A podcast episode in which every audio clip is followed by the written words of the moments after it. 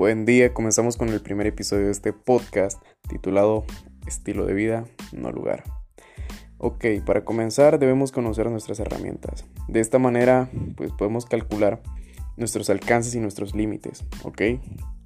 Quiero que te quede muy claro que todos estos son temporales. Toma muy en cuenta que es más tardado construir el progreso que destruirlo. Debes tener mucha paciencia. Esto principalmente es un estilo de vida, no es un premio o un trofeo al cual accedes. Si ignoras esto, es muy probable que pues minimices tus pequeños avances, procedas a desesperarte y finalmente te rindas. Y no queremos eso. Te pondré un ejemplo. Esto es una casa deportiva y quieres ir por ese león albino. Pero, ¿qué crees? Hay otros siete que también lo quieren. ¿A dónde te llevo con esto? A la energía. Debes de tener energía, hambre o como desees llamarlo. Qué mejor que de los ocho para perseguirlo. Si bien tú no eres el más rápido, seas el último en cansarse. ¿Por qué? Porque ahí es donde va a estar la recompensa. ¿Ok? Abordando el tema de las herramientas. En tus inicios tienes acceso a estas tres bases que te voy a nombrar, que son tus herramientas sociales, académicas y de creación. Esta última depende totalmente de tu creatividad, carácter y mentalidad, ¿ok? Antes de continuar con las herramientas sociales, me gustaría que, que no te cierres. Al contrario, el camino a la superación personal, en el inicio ni en un nivel avanzado, es motivo para que pierdas interés en los aprendizajes o consejos que te pueden compartir personas que probablemente no siguen este estilo de vida. Es. Obviamente que si en algo te quieren compartir, es probable que tú les estés mandando señales de que estás cambiando, de que estás evolucionando. Y estas personas van a notar cambios positivos en ti. Tal vez ellos no tuvieron la oportunidad de tener acceso a la información que hoy te comparto. Por tanto, úsala con responsabilidad y compártela. Bien, pasemos a lo técnico. Aquí empieza lo bueno. Justo aquí es donde entramos al fondo. Número uno, tus herramientas sociales. Principalmente a la primera que tienes a la mano para acceder son los contactos. Eso es lo primero. Por parte de tus padres puede ser un buen ejemplo sus amistades, en qué se desempeñan y en qué son buenos. Aquí la movida es relacionarte. Toma en cuenta que vivimos en sociedad y estos vínculos son oro puro. Pueden incluso alguno de esos vínculos escalar a una mentoría, ampliar tus paradigmas o se hace tu percepción. Hablando en términos más agresivos, en tu proceso de crecimiento como de selección también. ¿eh? Englobaremos esto con una palabra que me gusta mucho, apalancamiento. Esto se puede desenvolver de dos maneras, selección y económico.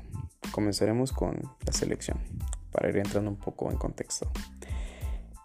Estás en el ojo de ascender a un puesto laboral que siempre habías soñado, para el cual habías trabajado, pero tienes dos compañeros más también luchando por ese puesto de trabajo.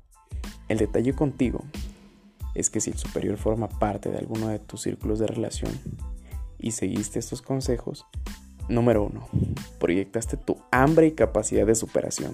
Casi en automático tienes un 30% de probabilidad de ser tomado como prioridad en comparación a tus compañeros. Pero no solo por tu relación, sino porque tuviste el valor de adquirir todas las habilidades saliendo de tu zona de confort. Nos brincaremos al económico, ¿ok? Para lo económico tengo preparado un episodio más adelante. Porque si lo revuelvo con esto, no lo vas a lograr comprender. No lo vas a entender justo ahora. Un ejemplo muy claro, cuando ya generaste confianza con estos vínculos, si tú cuentas o tienes planeado un proyecto de emprendimiento, estas personas, si no todas, pues un buen porcentaje se animarán a colaborar contigo, con tus proyectos. Porque, pues, tienes habilidades. Entrando a lo legal pueden formar parte de una persona moral, ¿ok?